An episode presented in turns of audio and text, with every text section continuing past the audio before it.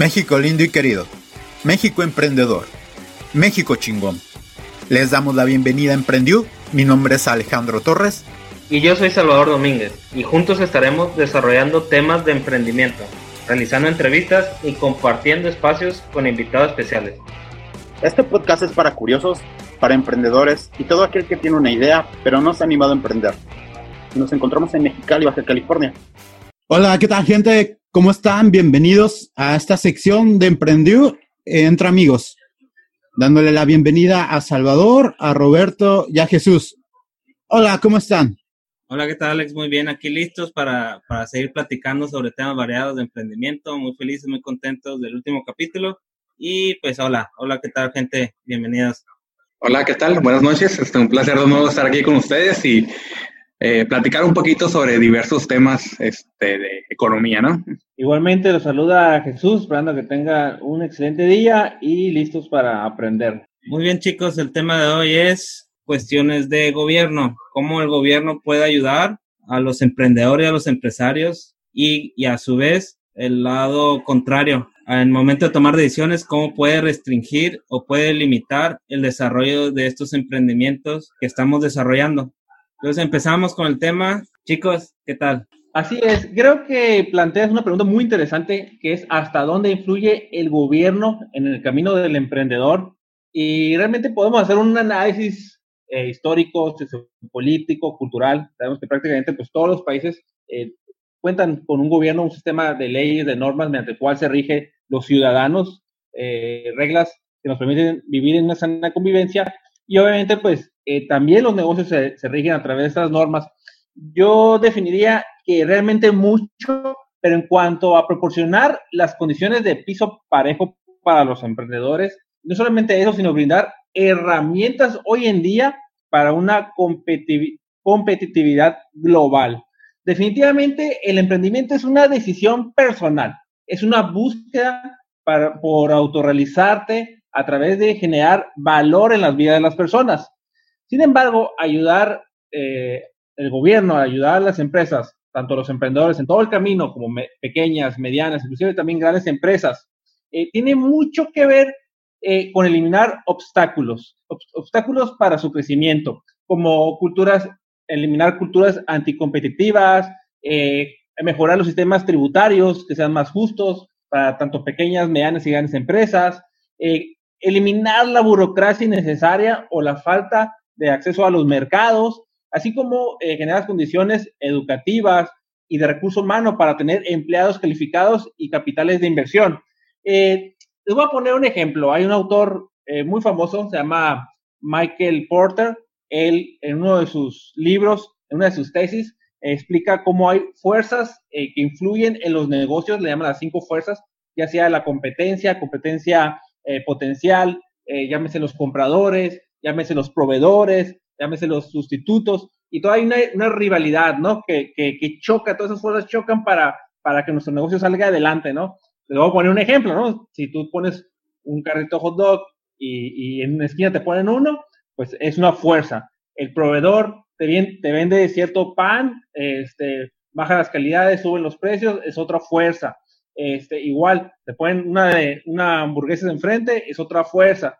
Igual el gobierno entra dentro de este ecosistema donde para que haya una buena cultura, un círculo virtuoso de un ecosistema emprendedor, debe participar no solamente el emprendedor, sino eh, la parte del gobierno, que es muy importante, el marco regulatorio, el financiamiento, la cultura, que haya mentores, asesores, soporte, obviamente las universidades, todo el sistema educativo, pero las universidades como catalizadores de emprendedores y no solamente en carreras de negocio, sino generar habilidades y conocimientos en carreras que quizás no tengan que ver con negocios.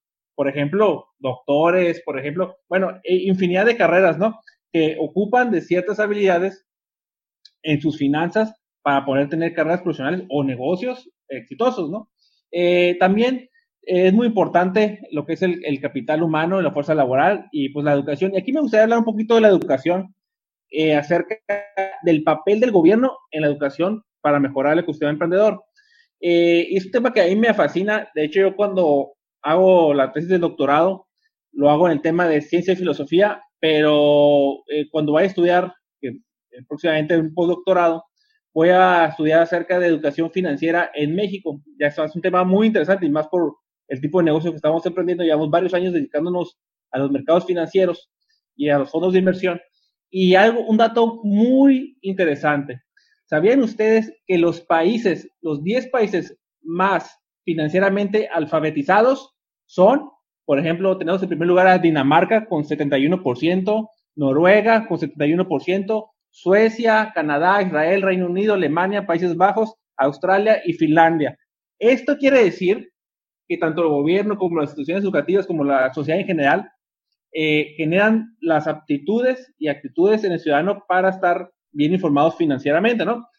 Y un dato que se me hace revelador es que cuando vemos la lista de los países con mayor índice de desarrollo humano, es decir, los países donde hay más bienestar, donde está mejor su economía, donde tienen mejores servicios públicos de salud, de educación, de seguridad, etc., hay menos corrupción, hay más competitividad, están más, eh, más bienestar en general, son, eh, también coinciden, hay una correlación con estos países.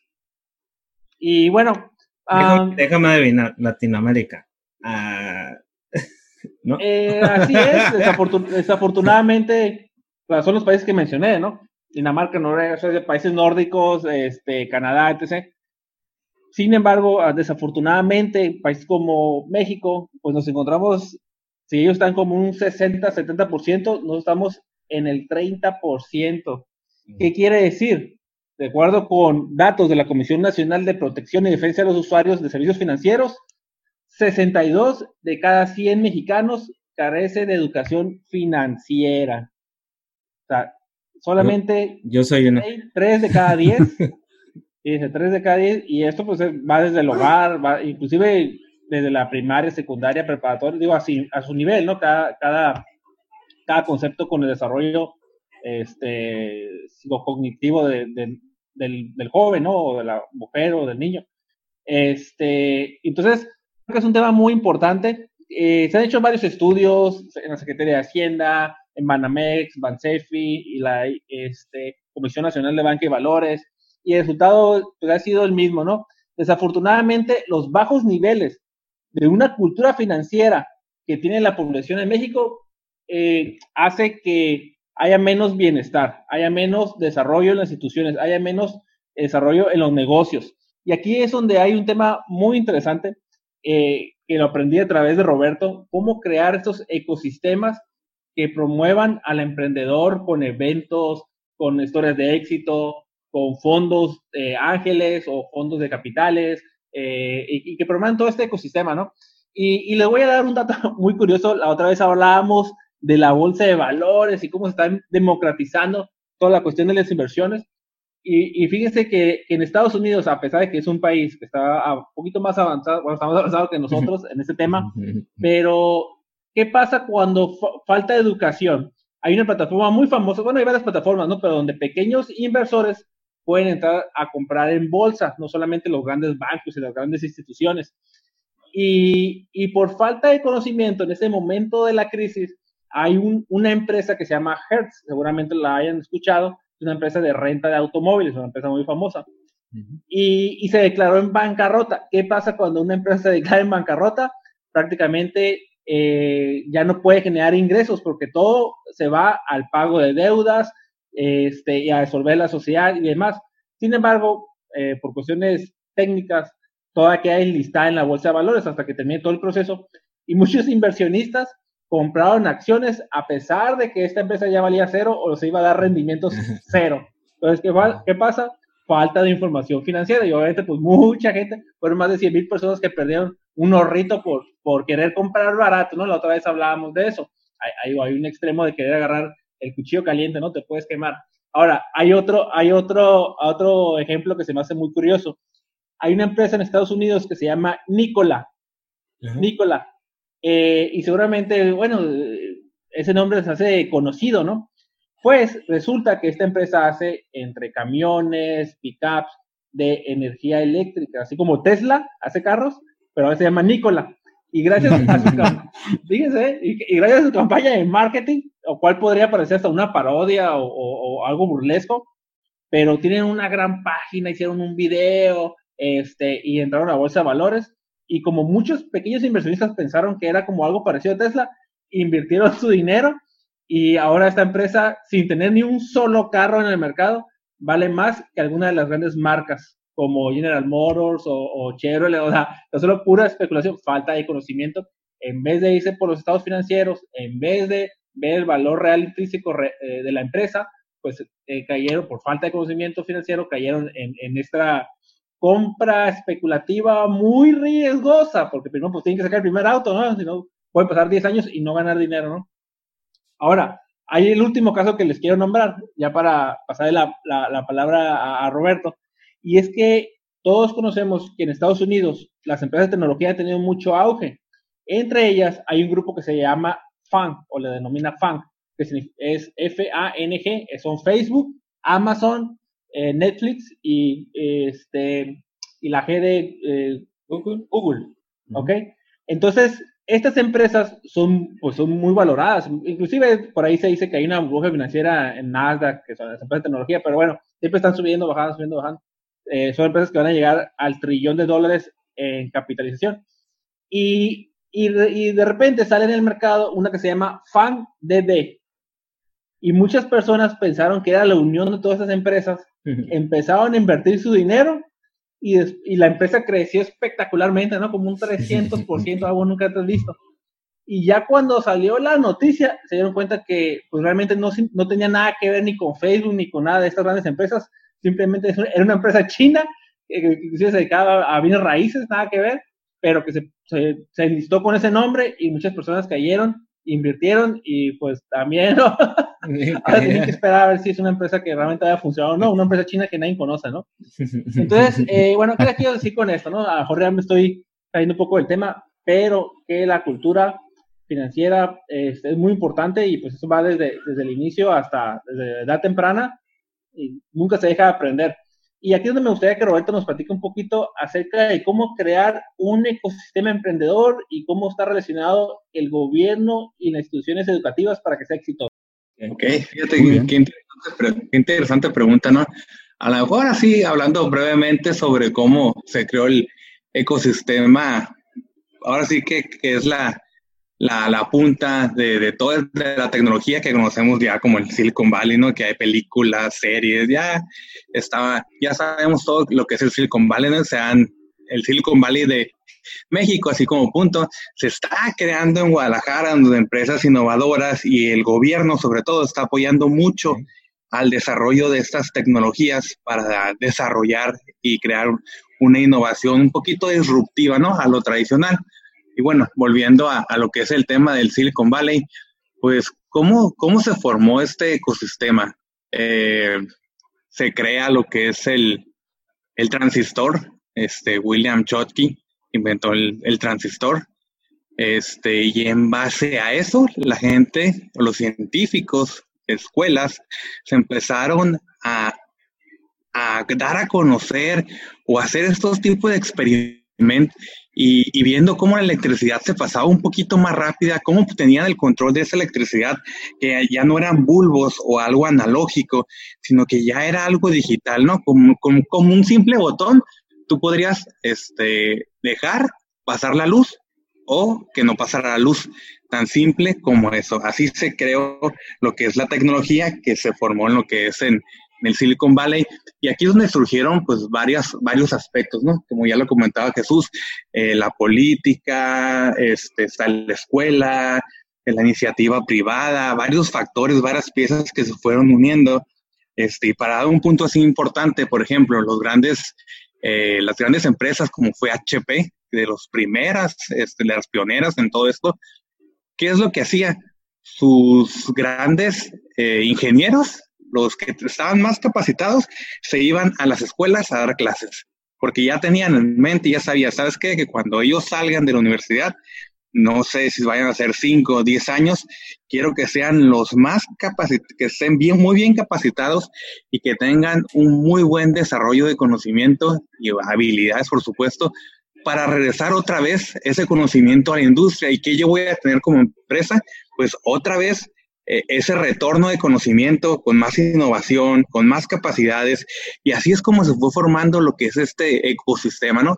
Aquí ya tenemos las dos fuerzas, ¿no? La primera fuerza que es entre la industria y lo que es la, la escuela.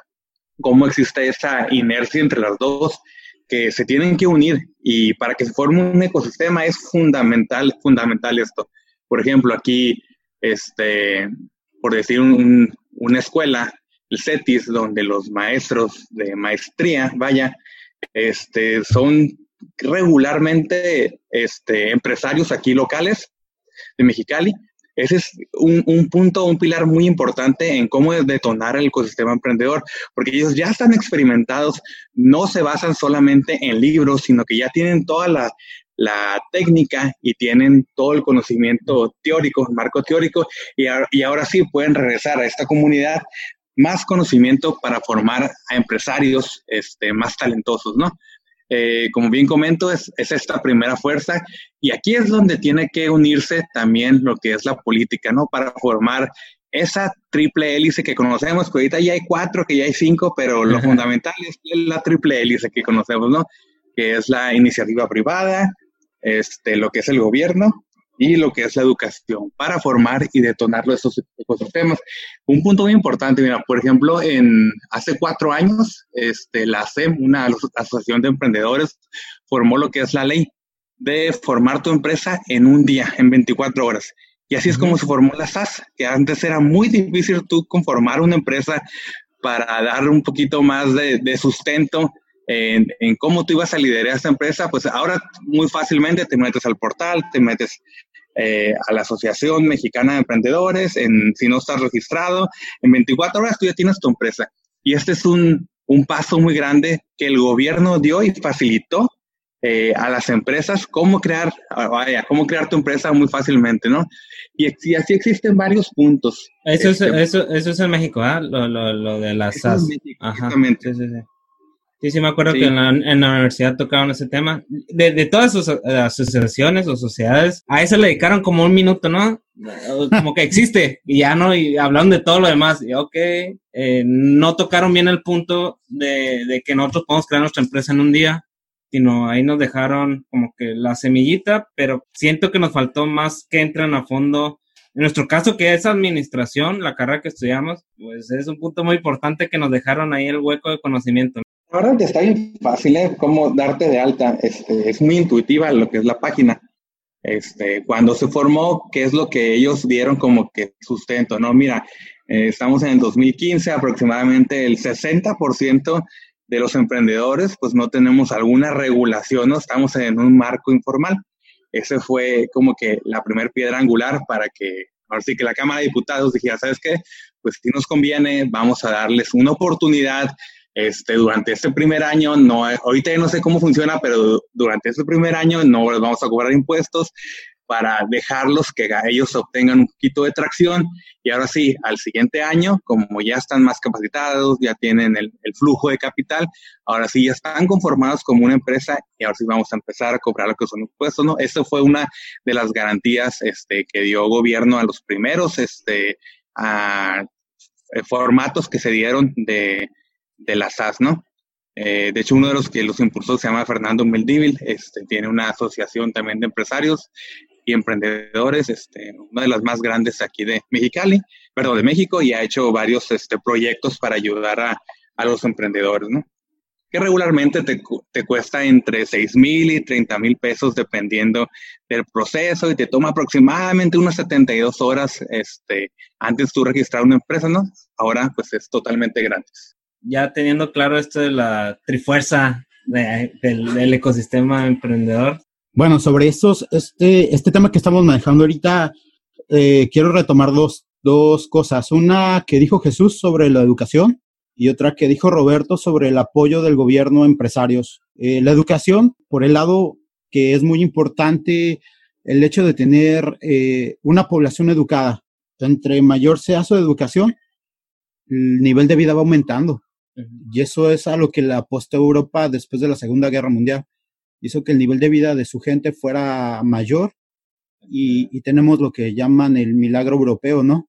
Estamos hablando de que países como Italia, España, Noruega, tienen un porcentaje muy alto de empresas familiares y funcionan. Está ahí del lado de Latinoamérica, lamentablemente esto no es así, tanto por la educación, que se está empobreciendo cada vez más, y también por el apoyo del gobierno, que es lo que comenta Roberto, que en países como en Canadá tienes trámites muy sencillitos para abrir empresas, y en México, por ejemplo, nuestro país, pues es un poco enredoso, te ponen trabas, tienes que hacer filas, esperas.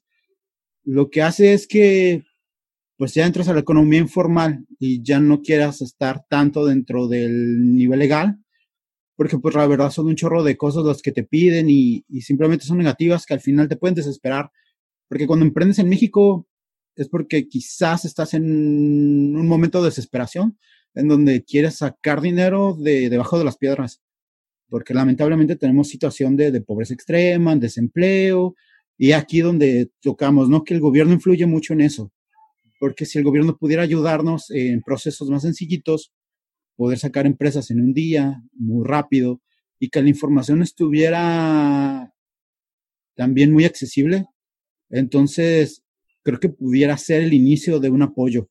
Con respecto a las trabas de lo que estamos viendo de, aplicaciones y esto, bueno, pues vemos que es un país en donde no le apuesta la tecnología.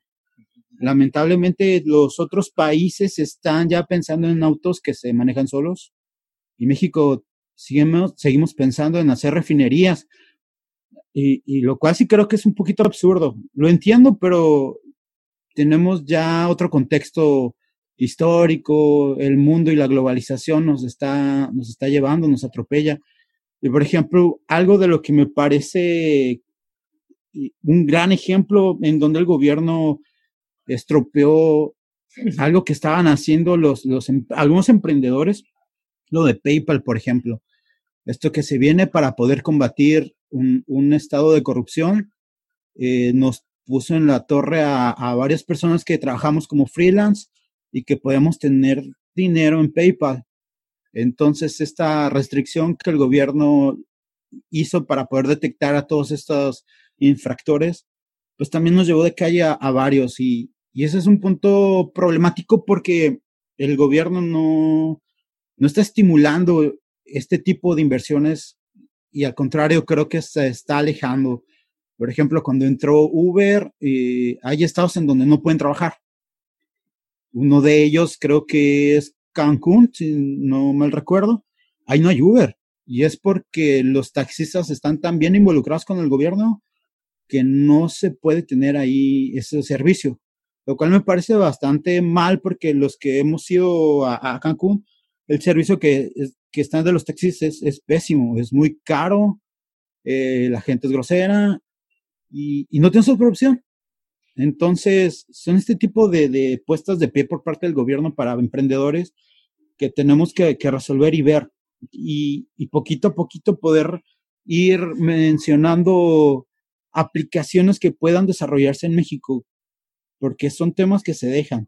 Tenemos aplicaciones de, de Latinoamérica como Rapid, creo que es de Colombia, las otras son de Europa y también de Estados Unidos, pero casi siempre es la misma. Pues en México es muy raro que ocurra algo así, y a lo mejor no es porque no exista talento, es porque el sistema quizás no te permite crecer.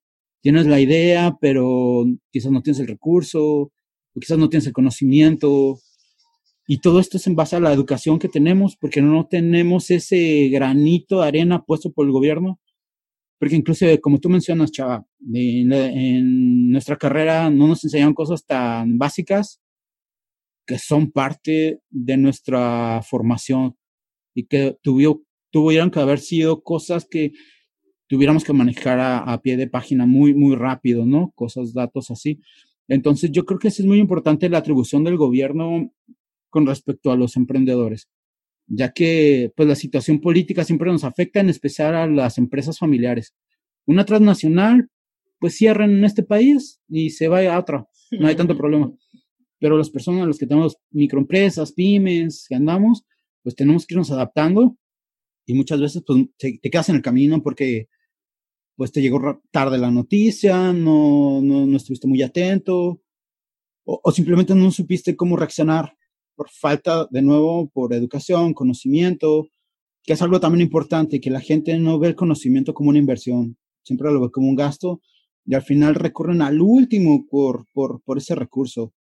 Entonces sí, sí creo que es un tema bastante interesante. Concuerdo con, con Jonathan un aspecto de la transferencia tecnológica. Eh, le voy a poner ejemplo de, de China, eh, un país que estaba a mediados del siglo pasado igual devastado por la pobreza, entre conflictos, guerras internas, inestabilidad política, social.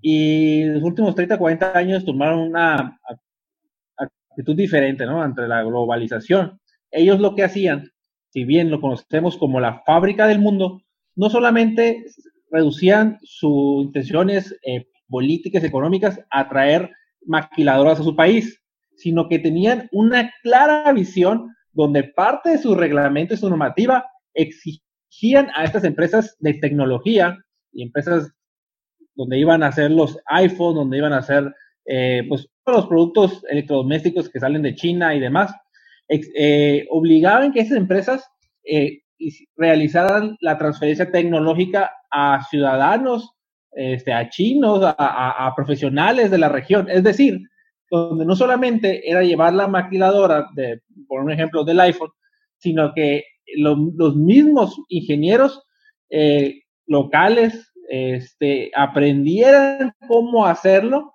para después ellos poder replicarlo. Y es así como un país que estaba totalmente eh, eh, en ruinas hace tan solo unas pocas décadas, ya está en la competencia espacial junto con Estados Unidos, junto con grandes potencias internacionales. Entonces, igual México somos una especie de fábrica de Norteamérica, somos una especie de maquiladora de Estados Unidos, de Canadá. Entonces, tenemos que aprovechar nuestra eh, región geográfica estratégica, algo invaluable. Nosotros que estamos a unas pocas horas de Silicon Valley, por ejemplo, para poner solo un ejemplo, de, de California, que es el estado eh, más rico del mundo y uno de los estados con mayor innovación. Este, y bueno, tenemos que aprovechar todo este conocimiento para poder no solamente ser la mano obra barata de otros países, sino poder no solamente estar en la industria de la, de la, eh, del abasto de materias primas, este, de minería, de recursos naturales, sino también de transformación. Necesitamos hacer que nuestros jóvenes crean que pueden ser el siguiente, digo, sin compararnos y cada quien a su ritmo, lo que ya sabemos, pero que sean el próximo, ¿por qué no? El próximo este, Tesla mexicano, ¿no? El próximo este, Elon Musk mexicano, el próximo eh, que, haga la aplicación unicornio. Eh, bueno, unicornio es cuando una empresa que está valorada más de un millón de dólares, ¿no? Los mexicanos es muy capaz, es muy talentoso, los jóvenes mexicanos, todos, ¿no? Pero, eh, y lo vemos con los concursos, yo estoy sorprendido porque me pongo a buscar eh, llevo una temporada donde constantemente para publicarlo en mi, Facebook, eh, buscaba, por ejemplo, ponía México, medalla de oro, México, primer lugar, México ganó. Y es sorprendente la cantidad de concursos internacionales que gana México en los jóvenes, en, en cuando está en una edad temprana, en secundaria, en preparatoria, a nivel internacional, ingenierías, aeroespacial, matemáticas, ciencia.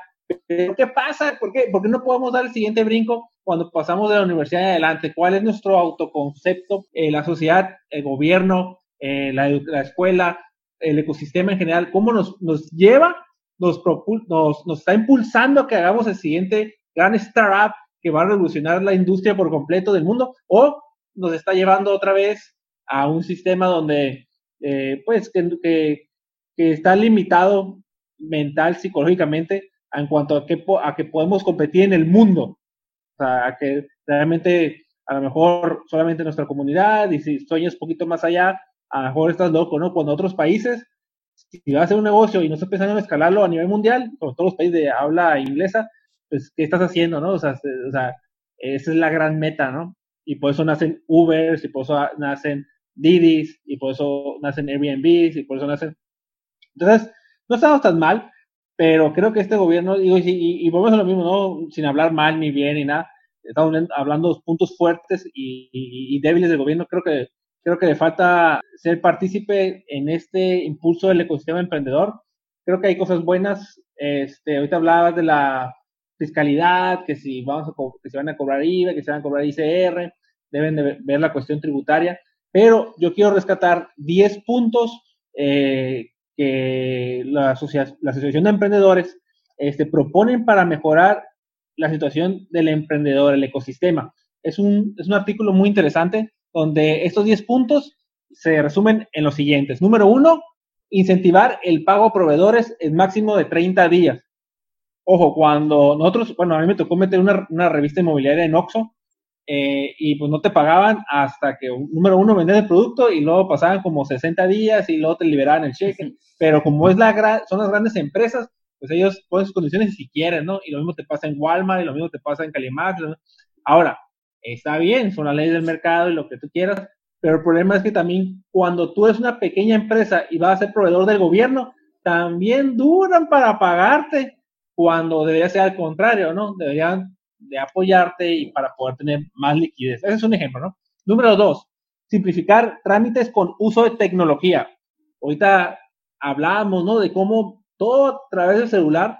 Eh, en Japón, desde hace 15 años, tú podías ir al supermercado, pasar el celular en la caja y te cobraban y se acabó. Ahorita en México apenas estamos sacando el QR para pagar, ¿no? Una tecnología que, ya tiene bastantes años, ¿no? En China están sacando su, su moneda digital, el yuan encriptado, ¿no?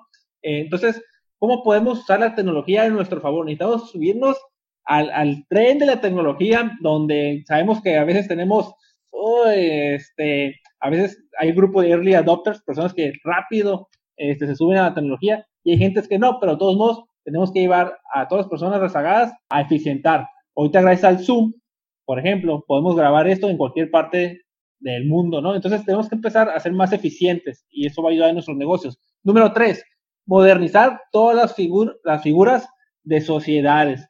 Sociedad responsabilidad limitada, sociedad anónima de capital variable. Ahorita hablábamos de la SAS.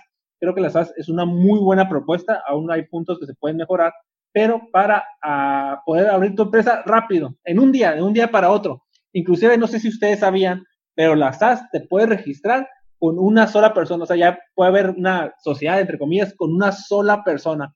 Este, de hecho, el 72% de las SAS solamente es, una persona, nada más como dato estadístico, ¿no? Número cuatro, implementar una política fiscal y de seguridad social adecuada para emprendedores.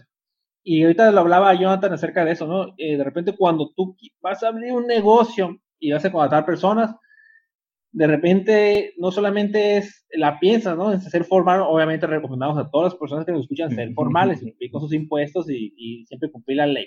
Pero llegan eh, gastos que a veces uno no tiene contemplados, ¿no? El pago de seguridad social, el Infonavit. Entonces, tu nómina, tan solo con estas prestaciones sociales se duplica, ¿no? Entonces, hay que ver de qué tal manera podemos cuidar a los ciudadanos sin cargarle tanto la mano a los emprendedores, sobre todo a los nuevos negocios. Número cinco, facilitar trámites migratorios de emprendedores extranjeros. Es simplemente para poder atraer más inversión extranjera, eh, inversión directa extranjera. Número seis, incentivar el emprendimiento de alto impacto. Lo que hablábamos ahorita de poder generar esas empresas que, que de escala mundial, ¿no? Número siete, incentivar el emprendimiento de impacto social y ambiental. Puede estimular este, estos proyectos que vienen a generar un bien a no solamente a la sociedad, a, las, a las personas vulnerables, a la ecología, etc. Creo que esto estamos en estos momentos. La generación millennial es una generación que es cada vez más consciente de la ecología. Eh, cada vez somos más conscientes, cada vez las nuevas generaciones son más conscientes de que tenemos que cuidar la naturaleza y tenemos que cuidar el mundo porque es el único en el que vivimos hasta que en unos 10, 20 años eh, Elon Musk nos lleve a, Marte, ¿no? Pero todos hay que cuidar Marte también como a Tierra, así que no apetece, ¿no? Este, número 8, mejorar las condiciones en las que eh, emprenden las mujeres. Creo que es un aspecto también muy importante. Este, incentivar ¿no? la, diversidad, este, sin, que haya prejuicios, sin que haya quitar todos estos estigmas sociales, machismos, eh, desigualdad, etc. ¿no? 9. Garantizar la existencia de una institución pública de fomento al emprendimiento. Hablamos de eso, de que eh, parece que damos dos pasos para enfrente y luego uno para atrás, dos pasos para enfrente. Necesitamos eh, organizaciones que sean muy buenas para, pero que hagan una investigación técnica, científica, real, acerca de cuáles son las mejores condiciones que pueda el gobierno para el emprendedor. Ojo, no se trata solamente de dar dinero y sobre todo había muy malas prácticas. A nosotros nos consta que había muy malas prácticas de influyentismo, de corrupción. Entonces, pues no, realmente no importa el dinero en sí, sino que realmente esta institución cumpla, eh, el, que sea efectivo en cuanto a, que, haga un ecosistema eficiente, ¿no? Porque igual puedes eh, darle más recursos a, una institución y, si lo malgasta o se lo da a sus conocidos y luego hay corrupción, pues de nada va a servir, ¿no? Necesitamos una organización que sea sustentada, que sea basada en un conocimiento científico, profesional, este, y bueno, ese es el número 9. Y número 10, ya para terminar, garantizar la participación de emprendedores en los órganos de, órganos de consulta de políticas públicas. Es muy diferente el político, bueno, todos, todos los políticos tienen diferentes perfiles, pero es muy importante que las personas que tomen las decisiones o sean o estén asesorados por personas que se encuentran en ese sector, porque de repente es muy difícil regular o, tratar de mejorar algo que no tienes experiencia, que no tienes conocimiento, no tienes la sensibilidad de cuáles son los problemas que pasan día a día, eh, sobre todo ahorita que hablamos del emprendedor. Entonces, necesitas personas que tengan el conocimiento práctico, que hayan tenido los problemas reales y a través de ahí poder tomar decisiones. Entonces, por eso es muy importante que el gobierno escuche, escuche y no solamente escuche, sino que eh, asimile, aprenda, implemente medidas que el mismo sector privado, la iniciativa privada, que las mismas escuelas, que las mismas organizaciones, este, emprendedores, empresariales y demás eh, proponen para mejorar la situación. Entonces, esos son 10 puntos muy interesantes eh, y, bueno, ¿no? es lo que les, quería compartir. Muy, muy, completo, ¿no? Entre la información de, que han compartido todos de cómo se crea un ecosistema. Hay tres factores, los empresarios, eh, las escuelas, gobierno, 10 puntos que aclaran pues, bastante todos estos uh, puntos que influyen para hacer mejores ambientes o mejores oportunidades para todos los emprendedores en una, en una ciudad o una comunidad. Y pues que México está, le, le, falta un poquito, ¿no? Le falta un poquito para alcanzar a estas grandes potencias en cuestión de, hablando de emprendimiento. Bien dices, ¿no? Talento hay, pero quédense, aquí podemos hacer todos juntos algo importante. Parte del gobierno es generar oportunidad de trabajo más que, que limitarte, ¿no? Limitarte. Eh, por darte un ejemplo, bueno, como un dato, ¿no? Había gente que está estudiando allá en el extranjero y de repente querían quitar algunas becas, algunos apoyos, ¿no? Y es como que espérate, espérate, espérate, o sea, ¿qué quieres hacer, no? Y se está capacitando a esta gente que está, que la intención es que estudie y lo traiga a México. Lamentablemente, pues se, quedan allá en esos países y, y, es volver a empezar de nuevo, volver a crear un nuevo emprendedor que se va a estudiar al extranjero y se vuelve a quedar en el extranjero. Y es un círculo, ¿no? Se queda un círculo y nunca, nunca regresa ese, ese, hablando de México, ese mexicano que está capacitando, ya que ya le reconocen y pues tú querías. Ahora sí la pregunta, como pone el meme de Peña Nieto, ¿y tú querías? Entre estas dos decisiones, ¿no? fíjate que otro punto muy, muy importante que este, yo lo he notado y lo he vivido un poquito son los casos de éxito. Este, cuando un país, una ciudad tiene, obviamente, ¿no? Es lógico, tiene más casos de éxito, pero la gente como que se anima más, le da otra proporción, otra magnitud a que, mira, esta persona que vive exactamente en la misma ciudad, con las mismas condiciones políticas, este, económicas, este, pudo desarrollar una empresa exitosa. Entonces yo me voy a armar de valor y voy a hacer exactamente lo mismo. No, aquí en México solamente existen dos unicornios, que es, y, y, vaya, se, comple se complementan los dos, ¿no? Una que es Kia, Kio Networks, que es infraestructura robusta para lo que son este, temas de tecnología, cableado, pantallas, este, servidores, arman todo un complejo tecnológico de hardware. Y el otro, lo que es Softec, es una mujer este, que tiene ya aproximadamente 12 años en este camino, es la empresa de desarrollo de, software más grande de Latinoamérica, reconocida a nivel mundial. Este, está ya en ocho países, este, Softec. Tenemos ahí un, amigo que trabajó mucho tiempo en, esta empresa y es muy, buena empresa, ¿no? Y esos son los dos unicornios que existen. Eh, otros en Brasil obviamente existen como 14, 15, Argentina y 7, este, en Colombia está Rappi. Eh, hace cinco años me tocó viajar a, a Colombia y ahí hizo un, caso de éxito de cómo eh, el gobierno ayudó a, detonar lo que es la tecnología. Existió una zona en el centro de Colombia eh, donde eran todas las malas prácticas que te podías imaginar. Prostitución, drogadicción, todo. Era un, un centro abandonado, ¿no? ¿Qué es lo que hizo el gobierno? ¿Sabes qué? Vamos a derrumbar todo esto este, y lo vamos a alejar de aquí. Se fue a Cali, ¿no? Se fue como una hora este, de, Colombia, pero pues ya en lo que es Bogotá ya no estaba e, ese nicho, ¿no? Y le dio esas tierras y aparte pues puso el, desarrollo económico para traer a HP, para traer a, a, a Canon, a unas mini oficinas de Facebook, para desarrollar y detonar lo que es el ecosistema emprendedor en Colombia.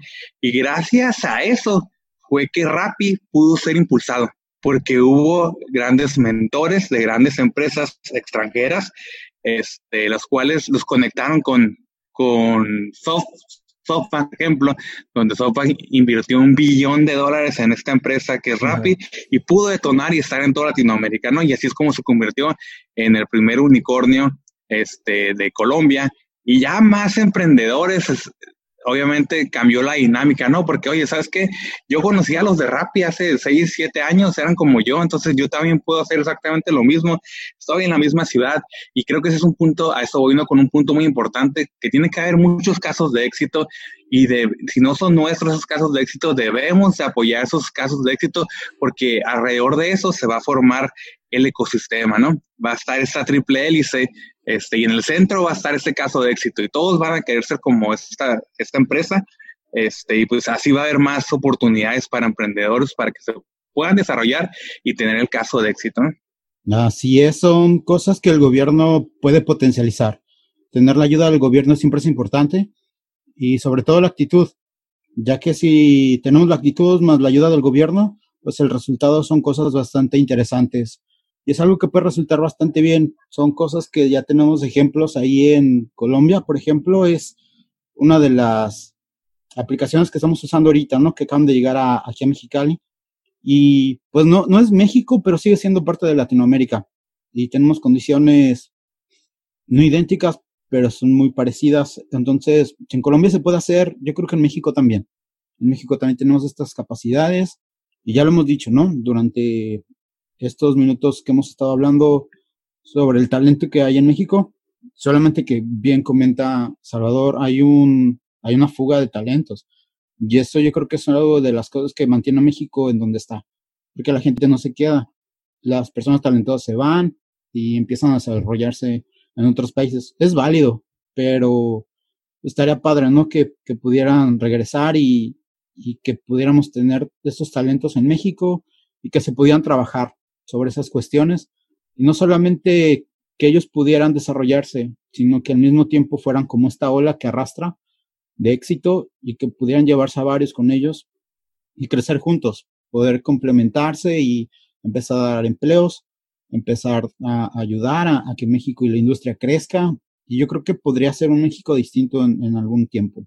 Eh, pues ya estamos llegando al final del capítulo. ¿Algo más que quieran aportar o cerramos? Invitar a todas las personas que nos escuchan que siempre eh, sigan buscando sus metas, que empiecen en grande, que sigan sus sueños.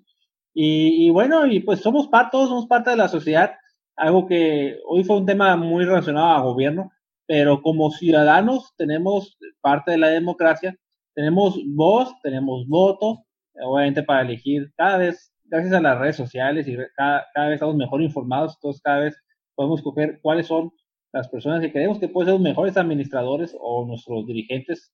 Pero no solamente eso, independientemente que haya o no haya quedado el que, el que nosotros queríamos, tenemos la opción de poder eh, proponer, de poder mandar eh, propuestas, de juntarnos, de ver cuáles son las mejoras, este, y, bueno, y avanzar todos juntos, ¿no? Hay que eliminar ahí la actitud, escuchando el otro podcast, el otro podcast, hay que eliminar la actitud del cangrejo. Creo que ahorita estamos en un momento donde todos tenemos que ayudarnos, porque ah, si avanzamos, si, nos ayudamos, si salen más historias de éxito, eh, si quitamos las envidias, si quitamos los prejuicios y, el, y los egos y la soberbia y el yo, yo, yo, el yo, yo, y lo, y lo cambiamos por un nosotros, estoy más que seguro que eso, como un efecto dominó, como un efecto mariposa, como un efecto de interés compuesto, tarde que temprano, como un boomerang, se nos va a regresar a nosotros. Si les va bien a los demás, estoy seguro que tarde que temprano eso significa a lo mejor un cliente con mejor poder adquisitivo que nos va a comprar o alguien que nos va a contratar